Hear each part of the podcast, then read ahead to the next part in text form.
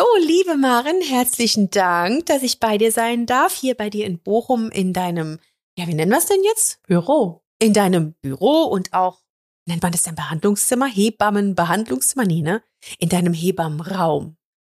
Büro und Hebammenraum. Ich freue mich, du bist seit über zehn Jahren Hebamme und wir haben uns heute ganz schön was vorgenommen. Wir wollen mal über Wochenbett reden und auch über Schreikinder. Zwei Themen, die ähm, Frauen, Eltern ganz besonders beschäftigen. Mami, was machst du? Hey, pst, seid ihr leise? Hier wird jetzt getalkt. In Wassen Kinderkram, dem Joy-Podcast mit mir, eurer Ellie. Also herzlichen Dank, dass du mich gefragt hast und mir so viel Vertrauen schenkst, um mich genau zu diesen Themen zu interviewen und dass wir heute darüber sprechen. Ich glaube, ähm, Wochenbett wie auch der Begriff in Anführungsstrichen Schreibaby haben zwei Sachen gemeinsam. Sie wirken nicht besonders sexy. Auch was Wochenbett, also da denke ich an Netzhöschen, dicke fette, äh, wie heißt nochmal, dicke fette Vorlagen. Binden oder ja genau, also tot, ja Surfer, ja also nee, sexy ist es tatsächlich nicht. Da hast du recht. Das sind zwei riesige Themen. Wir können auch wie immer, ähm, ich sage das einfach mal dazu, wir können natürlich nicht alles en Detail aber wir versuchen euch jetzt hier in dem Podcast einfach so ein paar Sachen mitzugeben, Tipps, ähm, Tricks oder Einschätzungen, die euch vielleicht einfach helfen. Wollen wir mit dem Wochenbett anfangen? Ja, das können wir sehr gerne tun. Oder willst du lieber Schreibibi? Nee. Also von der chronologisch hätte ich gesagt, es kommt ja erst das Erst das Wochenbett, bevor du merkst, Mist, dieses Kind schreit verdammt viel. Stimmt, also chronologisch betrachtet müssen wir eigentlich mit dem Wochenbett anfangen, ne? Genau, was So. war zuerst, Huhn oder Ei?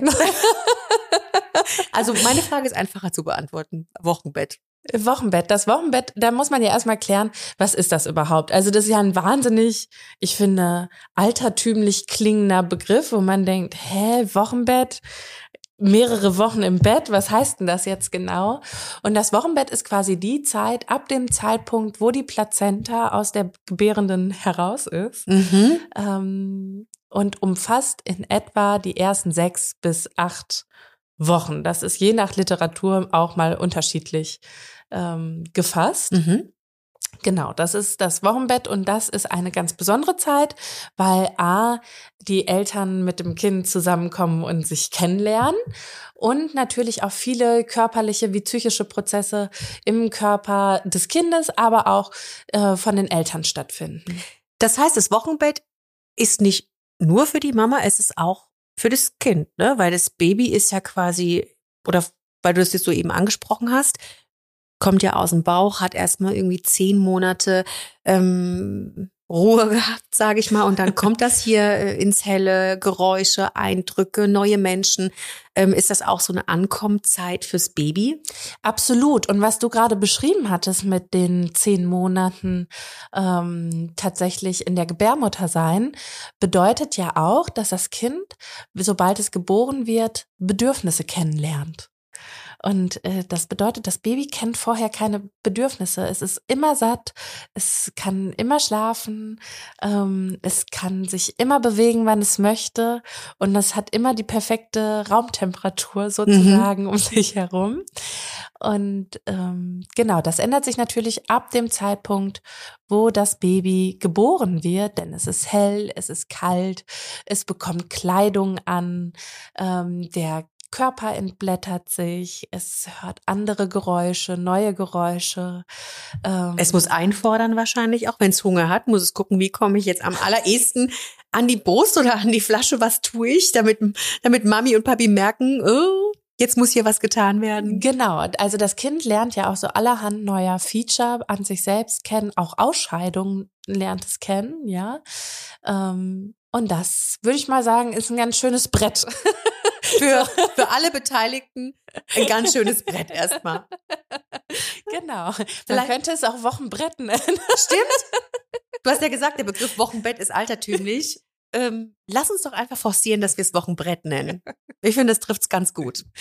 Gibt's denn, das ist jetzt ein Riesenthema, ne? Da kann man irgendwie bei A anfangen, bei Z aufhören. Gibt's eine große Lüge für dich übers Wochenbett, wo du sagst, da fragen mich meine Mädels und die Väter immer wieder, wo ich sage, nee, so läuft es nicht, macht es lieber so und so und so. Also Lüge würde ich das nicht nennen, sondern ich glaube eher falsche Vorstellungen. Ich, wenn ich mit den äh, schwangeren Familien quasi spreche, ist es sehr witzig, weil sie immer sagen, naja, ja klar, wir sollen uns jetzt schon, aber so nach drei Tagen können wir schon wieder spazieren gehen oder in den Drogeriemarkt. Und ähm, das, da fehlt so die Vorstellung von auch, dass so ein Ablauf mit einem Baby, was gerade geboren wurde und das man selber geboren hat, ähm, fehlt so komplett die Vorstellungskraft dafür, was das A mit dem eigenen Körper macht, B, mhm. was so ein B.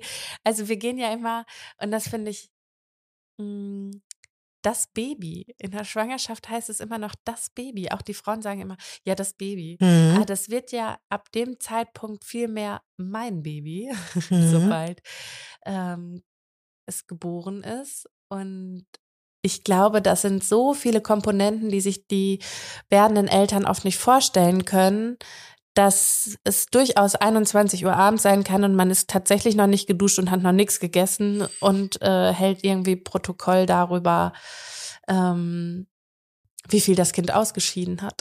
Jetzt hat sie eben geklingelt. Erwarten wir eine, erwarten wir eine Schwangere? Wir erwarten keine Schwangere. Ich vermute nur Pakete. Hoppala. Okay. Willst du ihn eben reinlassen? Nein, weil unten wird auch geklingelt haben. Ah, okay, er geht auf Nummer sicher und klingelt dann quasi, okay.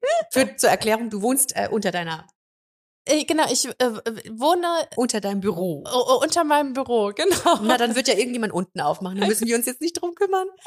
ähm, also du, man unterschätzt so ein bisschen, dass es viel mehr ist, als nur mit einem Baby nach Hause kommen. Es sind körperliche Veränderungen, es sind wahrscheinlich auch hormonelle Veränderungen, die Reizbarkeit oder diese Offenheit gegenüber verschiedenen Reizen, die einen vorher vielleicht nicht gestört haben, ändert sich. Ne? Man muss da irgendwie erstmal sich auch neu kennenlernen und ähm, sollte nicht davon ausgehen, ich gehe jetzt nach Hause nach drei Tagen, putze ich schon die Hütte und gehe erstmal schön shoppen irgendwie, ne? Ja, im besten Falle ähm, geht man nicht direkt shoppen und putzt nicht direkt die Hütte. Ähm, aber ich möchte auch das Thema Wochenbett eigentlich gar nicht so dogmatisch behandeln, denn äh, Wochenbetten können durchaus unterschiedlich sein, beispielsweise von Eltern, die Frühchen bekommen.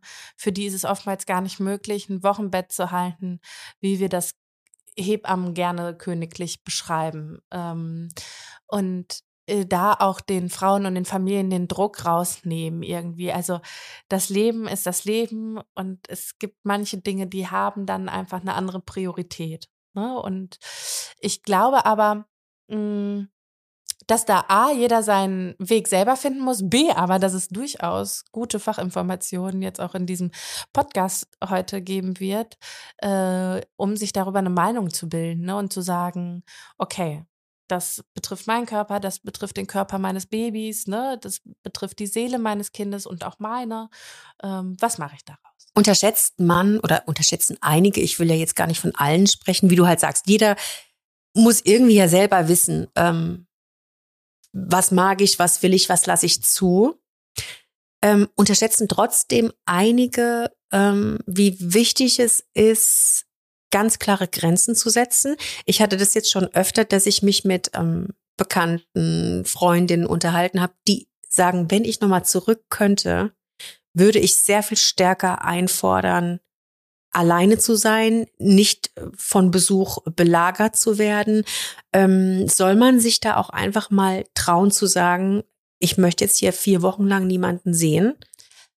Äh, ja, also auf jeden Fall. Ich glaube, dass das schon gut ist, Grenzen zu ziehen. Ich halte aber das Wochenbett selber für den Zeit falschen Zeitpunkt, sondern man sollte das im hm. Vorfeld mit der Familie äh, besprechen, damit es keine bösen Überraschungen gibt. Also ich merke oft, dass die werdenden Eltern das Gefühl haben, na ja, gut, das wird schon klar sein, dass die Oma halt nicht direkt in den Kreissaal reinkommt. Ähm, und auf einmal merkt man, dass die Oma vielleicht ganz andere Vorstellungen hatte mhm. und schon direkt Mit vor der Kreissaaltür. Schon im Kreissaal ist, während du noch mit geplatzter Fruchtblase im Auto sitzt, sozusagen.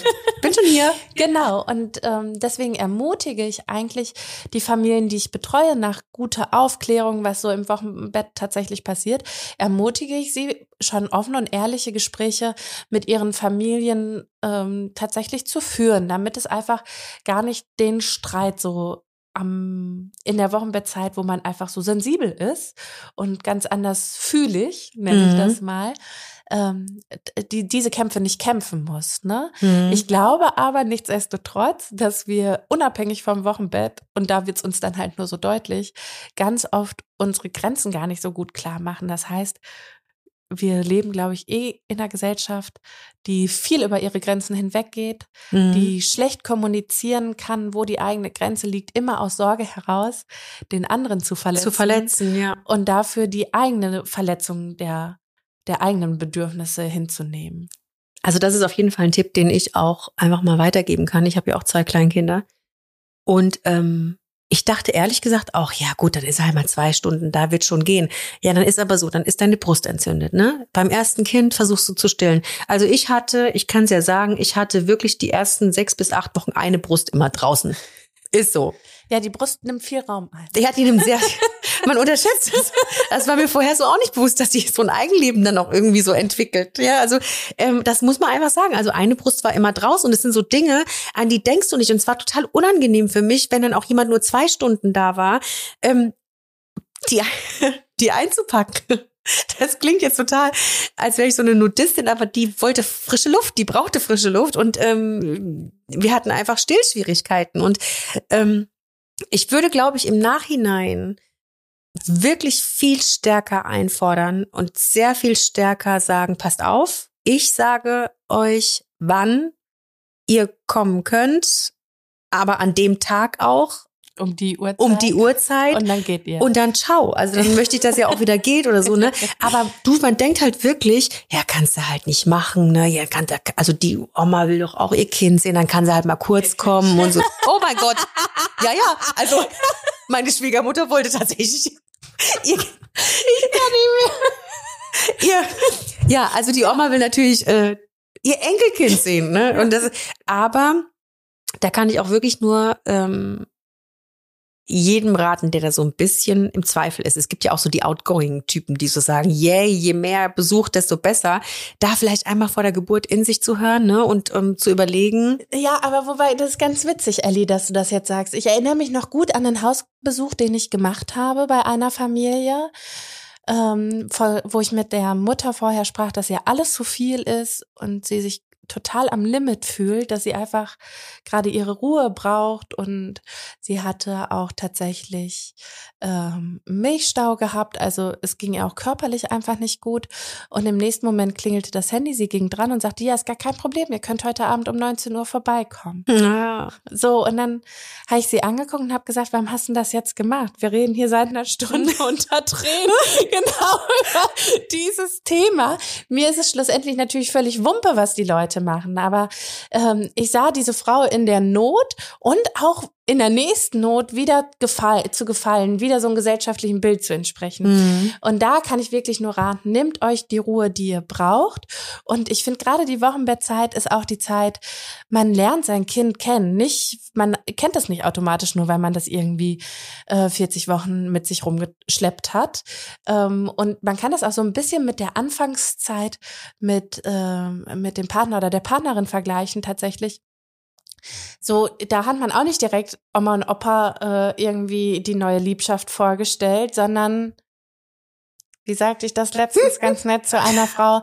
Was weiß man ungefähr nach drei Wochen von seinem Kind, wie von seinem Partner, wenn man beide neu kennenlernt, den Namen und wie sie nackt aussehen? Ja. wow, nach drei Wochen schon, mein Gott.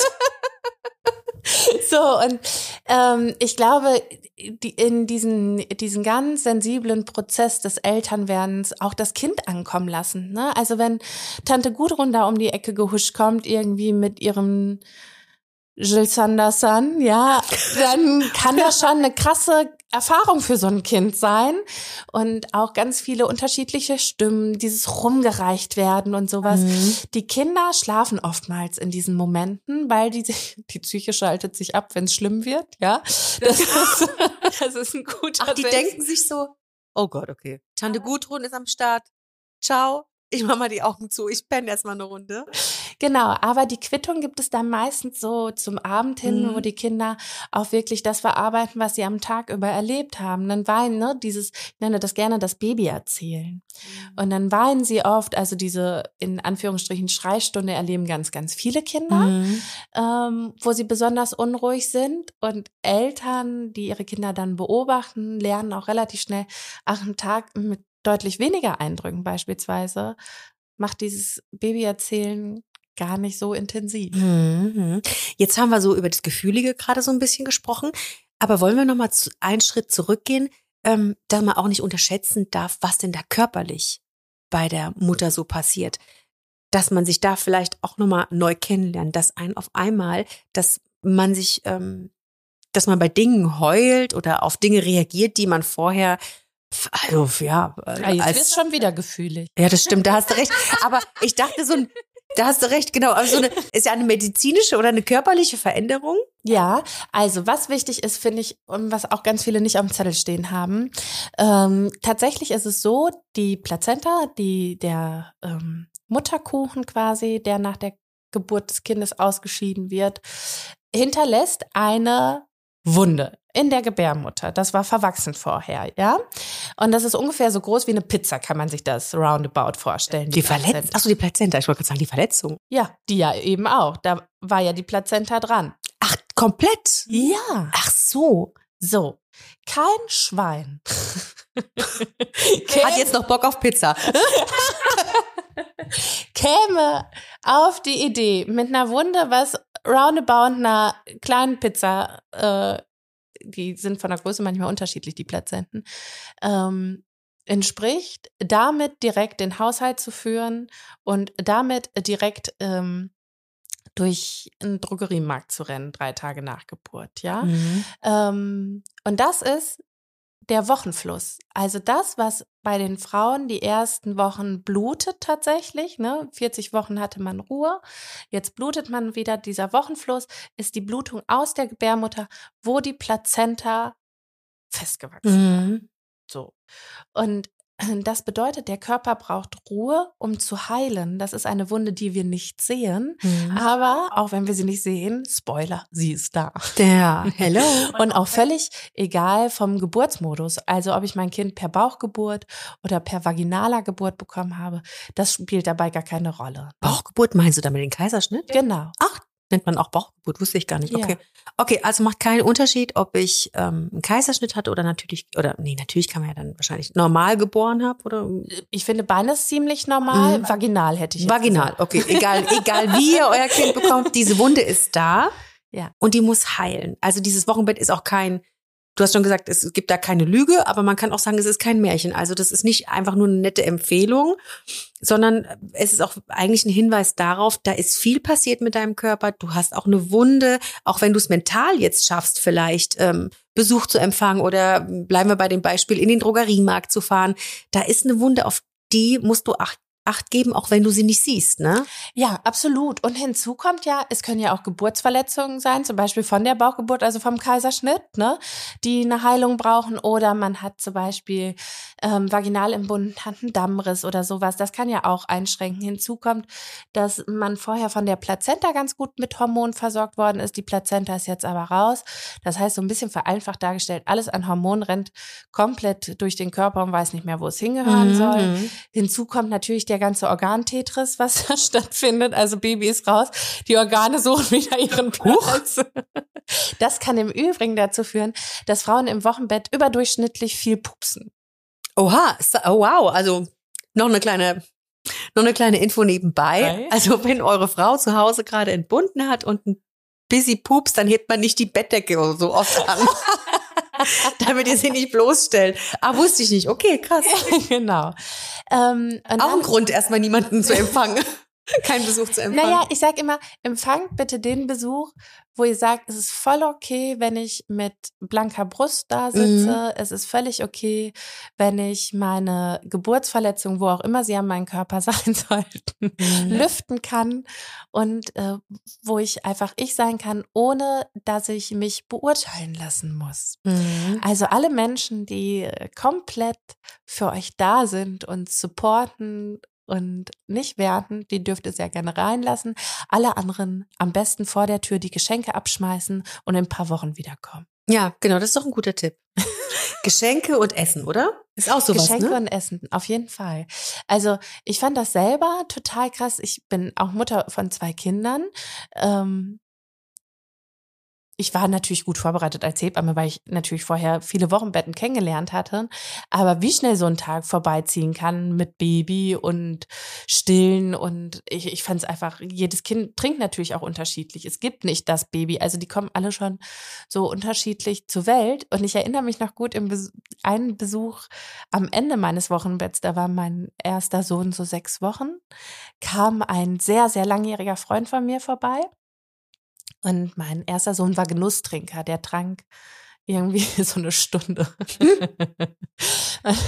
mein äh, sehr guter Freund, der drehte sich dann weg, als ich anfing zu stillen und drehte Eine mir halt Stunde eine lang? Stunde den Rücken zu. Ja. Und ich fand dieses Bild so völlig absurd, dass er mir jetzt den Rücken zudreht, weil ich stille. Mhm. Und darüber habe ich irgendwann nochmal mit einer Frau, die mittlerweile auch eine Freundin von mir ist, gesprochen, die beim ersten Kind auch so sagte, boah, dieses, dieses Brustthema nimmt echt so viel Raum Mhm. gerade ein und die braucht so viel Pflege und Zuwendung und, und Ruhe eigentlich. Da hat sie gesagt, und äh, permanent draußen, eigentlich sollte man schon noch, bevor man Kinder bekommt, einfach mal einen netten Raclette-Abend machen, einmal die Brust rausholen, dass jeder Damit weiß, sie wie jeder kennengelernt aussieht. hat. Einmal kurz vorstellen. Und dass dann keiner verschämt mehr weggucken muss oder ähnliches, wenn es soweit ist. Und das fand ich auch eine sehr, sehr süße Vorstellung. Jetzt ist es ja auch so, du hast eben schon gesagt, ähm, jedes Baby ist auch anders. Jetzt gibt's ja auch den Fall, ich habe es eben schon angekündigt, wir wollen auch so ein bisschen den Spezialfall, wenn man so sagen darf, Mhm. oder den Fall des Schreibabys. Auch jetzt kommt man ja auch nach Hause und dann ähm, ist nicht jedes Baby so, oder die wenigsten Babys wahrscheinlich sind so, dass sie ruhig einschlafen, all- alles klappt, die Nacht durchschlafen, alles total locker funktioniert. Also es gibt einmal die, das Wochenbett ist wichtig, um sich kennenzulernen, um die, dem Körper Ruhe zu geben, Mhm. dem Baby Zeit zu geben, anzukommen und auch um die Bedürfnisse des Babys und das Baby, also sein eigenes Baby selbst ja auch kennenzulernen. Absolut. Jetzt kommt man nach Hause und hat zum Beispiel ein Schreibaby. So, da stehst du erstmal da. Ja, Point of No Return. Ja, genau.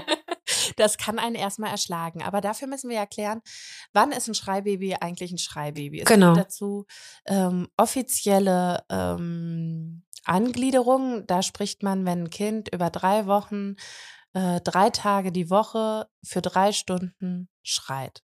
Drei Wochen lang, drei Tage die Woche, drei Stunden. Mindestens, ja. Okay. Genau. Ich sage aber auch, dass Kapazitätsgrenzen und Ressourcen von Eltern nicht verhandelbar sind und Mhm. nicht auf offizielle ähm, Einkategorisierungen warten. Das heißt, für mich ist wichtig und auch Eltern zu sagen, ihr habt ein Schreibaby, wenn ihr an eure Grenzen geratet. Mhm. Punkt. Da braucht ihr nicht die Uhr nachstellen. Mhm. Ähm, ich bin selber Mutter von einem ehemaligen Schreibaby. Mhm. Und ähm, ich finde dazu wichtig, dass man wirklich komplett neuen Space auf dieser Erde erfährt. Also man betritt eine neue äh, äh, Sphäre, das ist äh, abgefahren, man ähm, zweifelt super schnell an sich selber, also fragt sich, das ist auch ein ziemlich elterliches Ding, immer direkt den Fehler bei sich zu suchen und was habe ich falsch gemacht, warum kriege ich mein Kind nicht beruhigt. Mhm. Ähm, und auch dieses, also macht euch mal bei YouTube drei Stunden Kindergeschrei an und guckt mal, wie entspannt ihr dann noch seid. Mhm. Und wenn dann von außen kommen immer super viele Ratschläge, genau in diesen Momenten, wenn Eltern eigentlich die größte Not erfahren, bekommen sie keinen Beistand und keine haltende Hand, sondern oftmals ziemlich dumme Ratschläge, dieses, dann musst du einfach mal entspannter sein. Oh ja. Also A, mhm, mhm. ist unser Nervensystem nicht mehr bereit, entspannt zu sein, wenn wir permanent in Notmodus schalten müssen.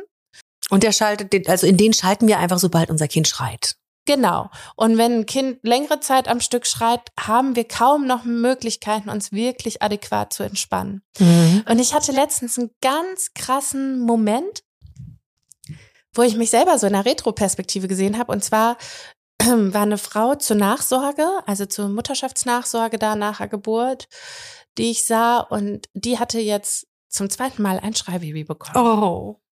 Das heißt, da, sie war nicht nur komplett getriggert, dass sie jetzt ein Schreibaby hat, sondern dass ihr das Ganze jetzt auch noch zweimal Nochmal passiert. Oh ja. Und sie war, ich hatte ihr verschiedene Vorschläge gemacht, Adressen genannt. Und sie fand immer wieder Antworten, warum es nicht möglich ist, mit ihrem Baby, was besondere Bedürfnisse mitbringt, ja. Also die Hilfe anzunehmen. Sie hat quasi. Äh, Ja, genau, weil schon alleine das so eine krasse Hürde schien, irgendwo hinzufahren mit dem Auto. Ähm, Wegen des, des, also des Babys wegen oder Ja. des, der, des Drucks von außen? Das des. Babys wegen. Okay. Also weil schon eine Autofahrt kaum mit diesem Kind möglich war, Mhm. ja. Ähm, sie einfach Situationen angefangen hat zu meiden, aus Angst, das Baby könnte anfangen zu weinen. Mhm. Und diese Frau war kreidebleich, die stand mir kreidebleich gegenüber. Und am liebsten hätte ich sie einfach nur noch in den Arm genommen und gesagt, gib mir deine Kinder, ich gehe jetzt mal sieben Stunden spazieren. und du packst dich mit Hm, ach einem geilen ja. Eis vor den Fernseher. Ja, oh Mensch, ja. So, und da ist mir einfach klar geworden, genau in dem gleichen Modus war ich ja auch. Ich habe mir damals gemeinsam mit meinem Mann Hilfe gesucht. Ähm, unser Sohn hat nicht direkt angefangen zu schreien, sondern unser Sohn hat nach ungefähr vier, fünf Wochen damit angefangen.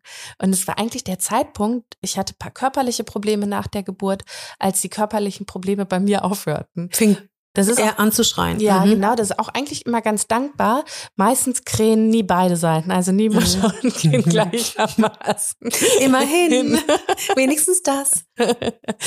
ähm, und wir hatten dann, es gibt die äh, emotionelle Erste Hilfe. Da geht es darum, äh, tatsächlich, dass Eltern begleitet werden, zu gucken, wie, was für, wie lief die Geburt, was gab es vorgeburtlich für Themen und solche Sachen. Eine emotionale Erste Hilfe. habe ich noch nie gehört. Wer bietet die an? Wenn uns jetzt jemand zuhört, der auch kreidebleich ist, der sagt, keine Ahnung, wie lange mein Kind schreit, aber es macht mich fertig. Aktuell kann ich nicht mehr. Ich habe das Gefühl, alle meine Kräfte sind dahin. Ich habe keine Ressourcen mehr. Mhm. Ähm, emotionale Erste Hilfe. EEH auch genannt. EEH gibt das überall. Wer bietet das an? Wo Mhm. können, wo können Mamas und Papas sich hinwenden? indem sie erstmal EEH und ihre Stadt googeln. Mhm.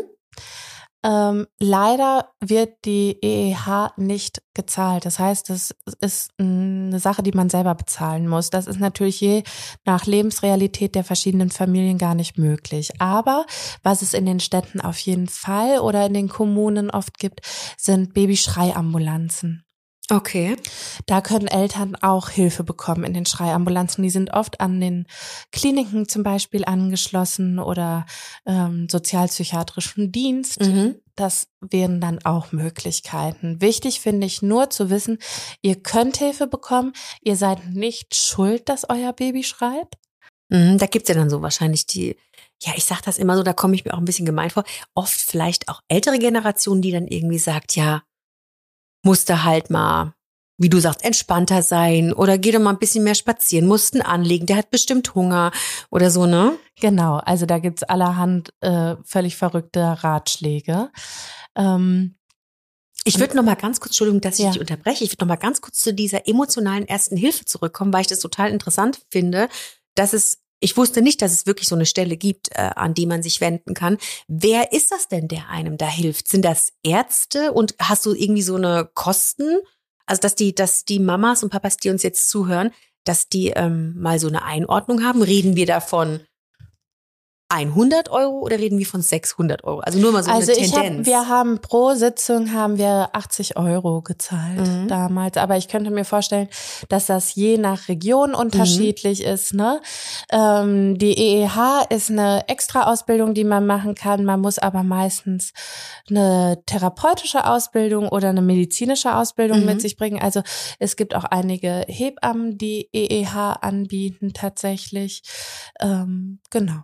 Okay, also richtet euch nicht danach, ähm, nach dieser Kategorisierung. Ja. Wenn ihr einfach schon total K.O. seid, ähm, dann sucht euch Hilfe. Googelt einfach mal, schaut mal nach, ob es was für euch ist, ob es das in eurer Region gibt. Aber ihr müsst jetzt nicht warten, bis euer Kind dreimal in der Woche drei Stunden schreit für drei Wochen lang. Ähm, hier geht's einfach nur darum, eure Grenzen zu erkennen, eure Grenze zu wahren und zu sagen, stopp, jetzt macht's gerade keinen Spaß mehr, ich kann nicht mehr, ähm, weil es ja auch ein bisschen darum geht, das Mama-Sein auch zu genießen. Ne? Und wenn du dann halt einfach so krass kämpfst, oder? Stelle ich mir das falsch vor? Also ich glaube, dieser Satz, das Mama sein genießen, macht ja auch Druck. Habe ich es jetzt genug noch genossen, ja Mhm. oder nein? Was ist Mhm. genießen, ja? Was ist, wenn ich mich vielleicht gar nicht so in meiner Mutterrolle finde? Das darf ja auch okay sein. Mhm.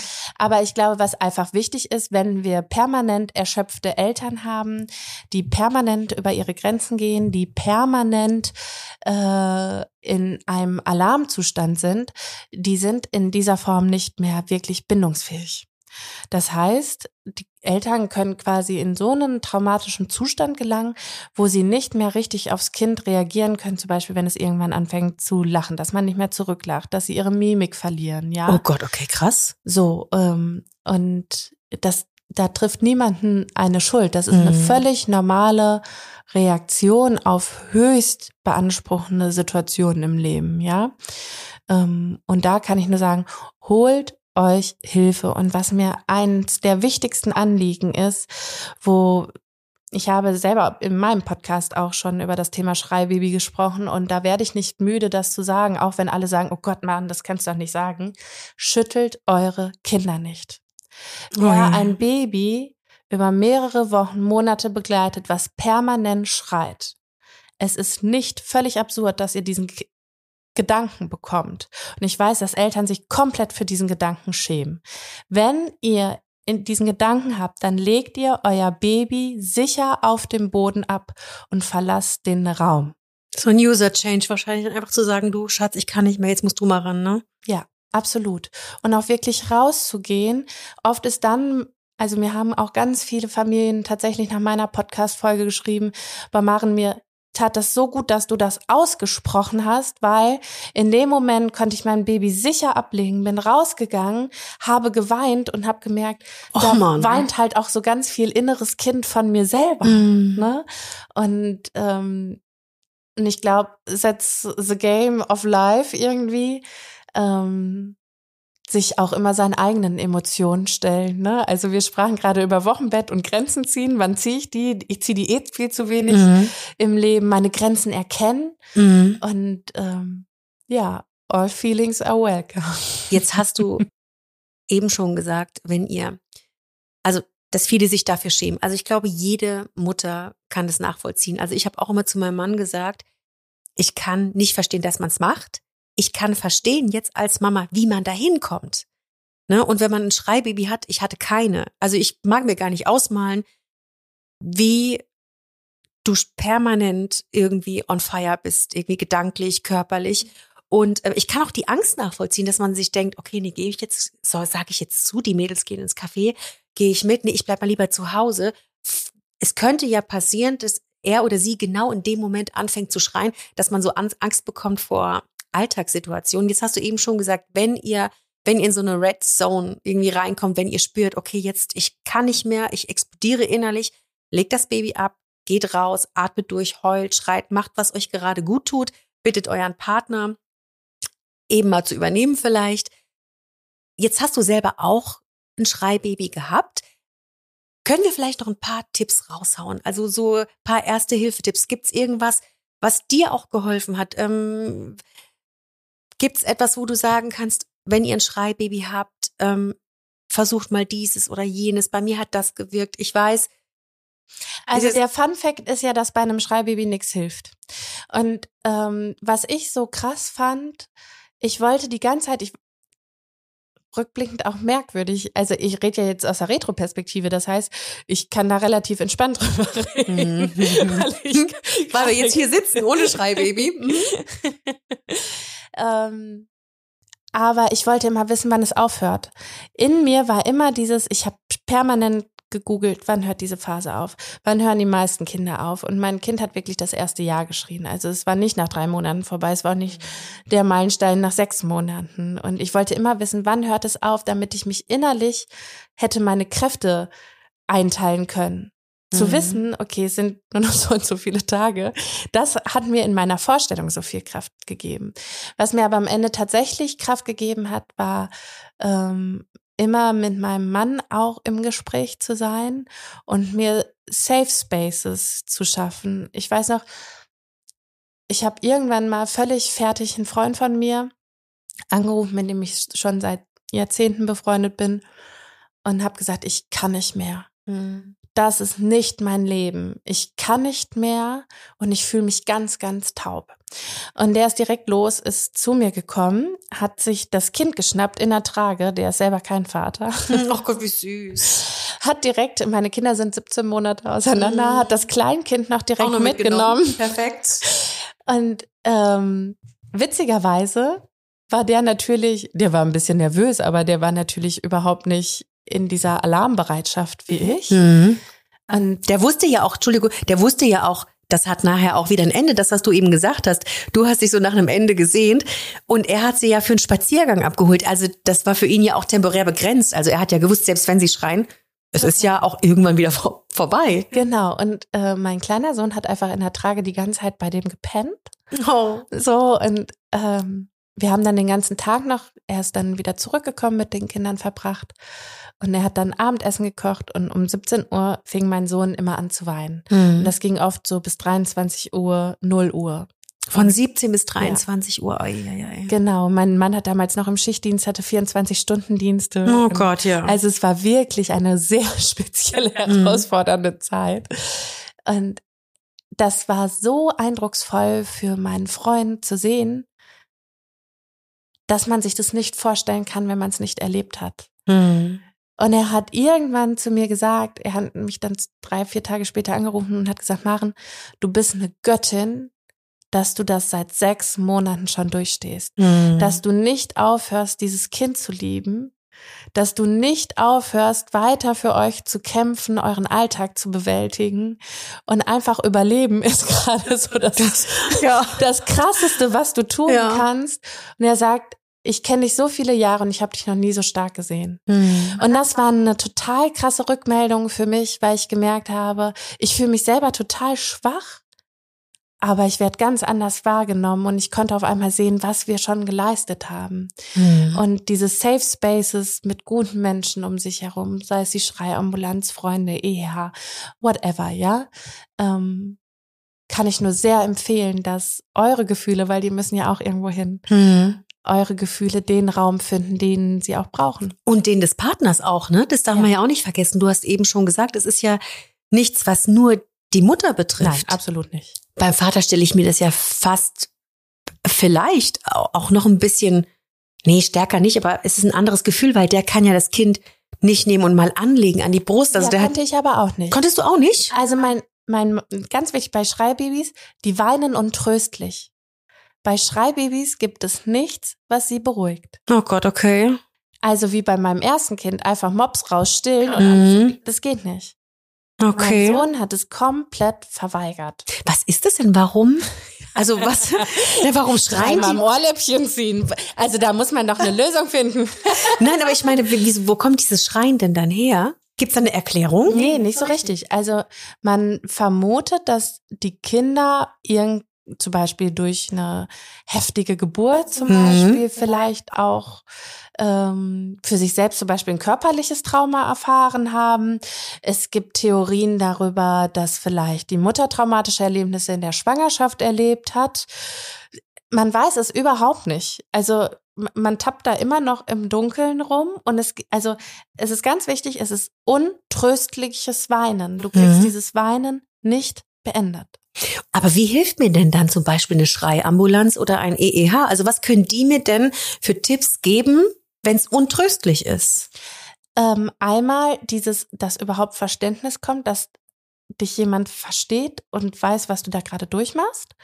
Ähm, und zeitgleich aber auch ähm, Strategien, wie gehe ich mit meiner Überforderung um? Wie gehe ich vielleicht mit Aggression um, die in Mhm. mir aufkommen? Also wie gehe ich mit all meinen Gefühlen, das ganz weite Gefühlsspektrum, was das Leben einfach bietet, wie gehe ich damit um und welche Strategien kann ich entwickeln, um in diesen Momenten zu funktionieren? Man arbeitet, also ich, ich sage das jetzt mal sehr ähm, unemotional, man arbeitet also gar nicht so am Kind selbst Nein. und sagt, nimmst du den Fliegergriff und mach dies und jenes, sondern wir arbeiten an Mama und Papa, Genau, Und sagen, damit okay. die durchstehen können. damit die, okay, man kriegt also Tipps, damit man diese Zeit durchsteht.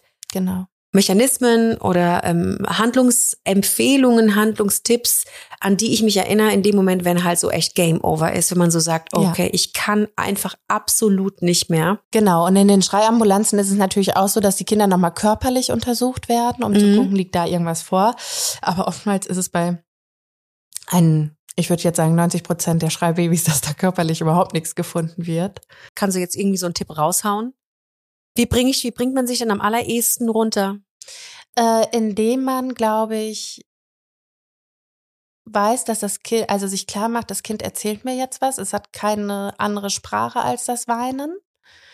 Ähm, ich, also mir hat immer geholfen, ganz ruhig mit meinem Sohn zu sprechen, egal wie laut er schrie, dass ich sagte, du hast viel erlebt, du möchtest gerade viel loswerden, ich halte dich und was einfach wichtig war, ähm, je mehr ich versucht habe, gegen das Schreien zu machen, zum Beispiel in die Trage nehmen, um rumlaufen Mhm. oder den Fliegergriff oder jetzt auf dem Petsyball oder so, Mhm. ähm, desto unruhiger wurde mein Sohn dann auch, ja. Also Okay. man empfiehlt eigentlich auch, die Kinder einfach sich gemütlich hinzusetzen, ähm, Essen und Trinken bei sich zu haben, weil es halt über viele Stunden auch gehen kann.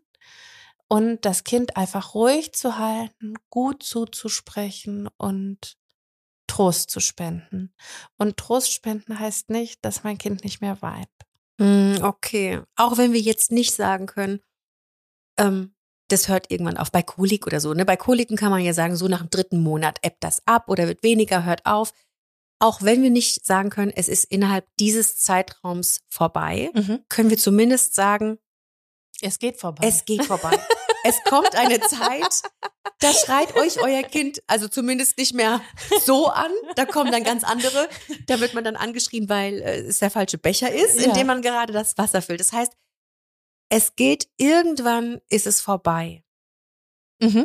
Es ist irgendwann vorbei und das, das fand ich ziemlich krass bei uns, dass es den ersten Abend gab, wo es aufhörte. Und ich dachte, dem Braten kann ich nicht trauen. Also das Mhm. war so total krass, wo ich dachte, was ist das denn? Ist unser Baby kaputt? Mhm. Ähm, und dann gab es eine Übergangsphase, wo mein Sohn nicht mehr geweint hat, sondern gesungen. Der Okay. hat dann immer über mehrere Stunden gesungen Mhm. und dann wurde dieses Singen immer deutlich kürzer und irgendwann hat er gar nicht mehr gesungen und es gab es nicht mehr. Also ihr hört's. Und das ist, ich sag Es euch, kommt. abgefahren geil. Ich liebe Ja. ihn mit jedem Tag mehr. Und ähm, ich muss aber auch zeitgleich sagen, das war für uns als Familie so ein krasser Grenzgang, aber es hat uns auch mit unserem ganz wundervollen Sohn, den wir haben, der Mhm. ein wahnsinnig fröhliches und unglaublich witziges Kind ist, ähm, sehr zusammengeschweißt. Also ja, das, das, ist auch schwer, oder? Ich meine, das ist auch schwer, dass, also dass du das jetzt sagen kannst, ist natürlich mega. Aber ähm, ah, puh, also ich meine, so ein, ich sag jetzt mal, ein Nicht-Schreibaby zu Hause zu haben, ist ja schon für so eine Beziehung neu ordnen, ähm, neue Rollen, äh, neue Bedürfnisse, andere Bedürfnisse, Empfindlichkeiten, die man einfach nicht hatte. Da muss man auch, glaube ich, ein Stück weit akzeptieren. Es ist halt einfach so, ne? Und ähm, dann mit dem Schreibaby noch und ein Kleinkind. und Ja, ein Kleinkind im richtig Team hart. zu bleiben. Ja, Wow. intim bleibst du da nicht. Im Team. Also wir können auch gerne über intim, also wir können auch noch das Thema wie bleibe ich mit meinem Partner intim? Habe ich ja im Podcast In der gedacht. Nummer nicht. In der ist Nummer nur nicht. Trinken und Toilettengang wichtiger. Atmen, atmen, essen, schlafen. Irgendwie ist das, ja genau. Das sind die einzigen Bedürfnisse, die man da noch hat. Nee, im, also ein Team zu bleiben, ist ja auch echt schwer. Hilft einem da so, also greifen die, diese Anlaufstellen, über die wir eben schon gesprochen haben, ähm, dieses emotionale Erste-Hilfezentrum und diese Schreiambulanzen, greifen die da auch Die So greifen nicht konkret die Paarbeziehungen auf, aber sie geben Raum. Und ich Mhm. glaube, immer wenn unsere Gefühle, unsere Empfindungen Raum bekommen werden, fühlen wir uns ernst genommen, fühlen wir uns wahrgenommen und wahrgenommen und wertgeschätzt werden, ist, glaube ich, einer der wichtigsten Grundsteine äh, in einer Beziehung. welchen Fahrplan können wir den Mamas und Papas, die uns jetzt zuhören, an die Hand geben, wenn sie zu Hause sind, fertig sind und nicht wissen, ist mein Baby ein Schreibaby? Gehen Sie erstmal zum Arzt, lassen körperlich alles checken. Gehen Sie, also wie, wie machen wir erstes, das? Also als erstes würde ich sagen, den Weg über die Kinderärztin zu suchen und ähm, tatsächlich das Kind äh, körperlich abklären zu lassen, weil das ist dann oft in den Schreiambulanzen gab es schon irgendwelche Untersuchungen. Mhm. Nach Schreiambulanzen schauen, nach der EEH schauen, aber auch vielleicht ähm, Schwangerenberatungsstellen aufzusuchen, die auch nochmal zum Beispiel über einen ähm, sozialpsychiatrischen Dienst zum Beispiel, dass man vielleicht über die Krankenkasse eine Haushaltshilfe bekommt oder sowas. Also das geht dann über mütterliche Erschöpfung beispielsweise. Da gibt's mehrere Möglichkeiten, sich dann auch psychisch quasi in Anführungsstrichen krank schreiben zu lassen. Mhm. Ähm, aber es gibt Hilfe und Wege und ganz, ganz wichtig, wenn man den Punkt erreicht hat, wo man sich selber darüber nicht mehr kümmern kann, dann wirklich Freunde mit ins Boot holen, die genau diese Telefonate und alles raussuchen. Also sich nicht schämen, sich Nein. nicht, nicht glauben, es ist eine Schwäche und auch nicht glauben, ich muss da jetzt durch, ist halt so. Also natürlich muss man es auf eine Art und Weise, aber man muss es nicht alleine, ne? Aber seid einfach achtsam mit euch. So, das Leben ruckelt, wenn es in den nächsten Gang schaltet. Das darf es auch. Man darf auch Findungsherausforderungen haben. Ähm, ich glaube, bei allen Dingen ähm, achtsam mit sich und seinem Partner, Partnerin zu sein und auch mit dem Kind. Mhm. Ja. Und das Gleiche gilt auch ähm, fürs Schreibaby. Wenn man denkt, man hat ein Schreibaby oder wenn man, na, man kann es ja gar nicht so sagen, wenn man einfach ein Baby hat oder sehr unter dem, der aktuellen Situation leidet, sehr stark an seine Grenzen kommt, auch da achtsam sein. Ne? Ja, Dass absolut. man da auch einfach ganz genau registriert, ich bin hier am, an der Grenze, ich bin jetzt am absoluten Limit angekommen, geht nicht weiter und ich muss auch nicht weiter. Ich kann mir jetzt Hilfe holen, macht das. Ähm, holt euch jemand, der euch ähm, zuhört, wendet euch an eine Ambulanz oder an dieses EEH, was ich auch nicht wusste. Ja. Genau. Genau. Und ganz, ganz wichtig nochmal äh, für mich abschließend die ähm, Sätze an die Eltern, die zuhören.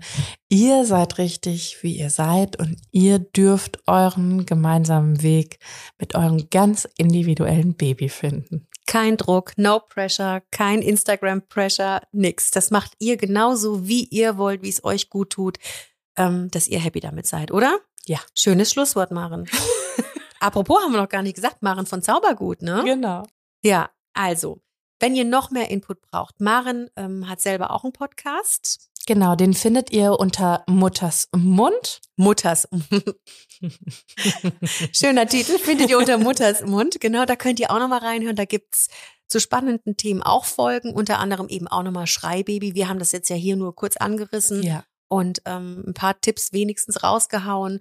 Und ähm, ja, also, Maren, vielen lieben Dank für das schöne Gespräch. Hat Spaß gemacht. Hat Spaß gemacht, gebe ich gerne zurück und ähm, wir hoffen, wir konnten den Mamas und Papas da draußen ein kleines bisschen helfen.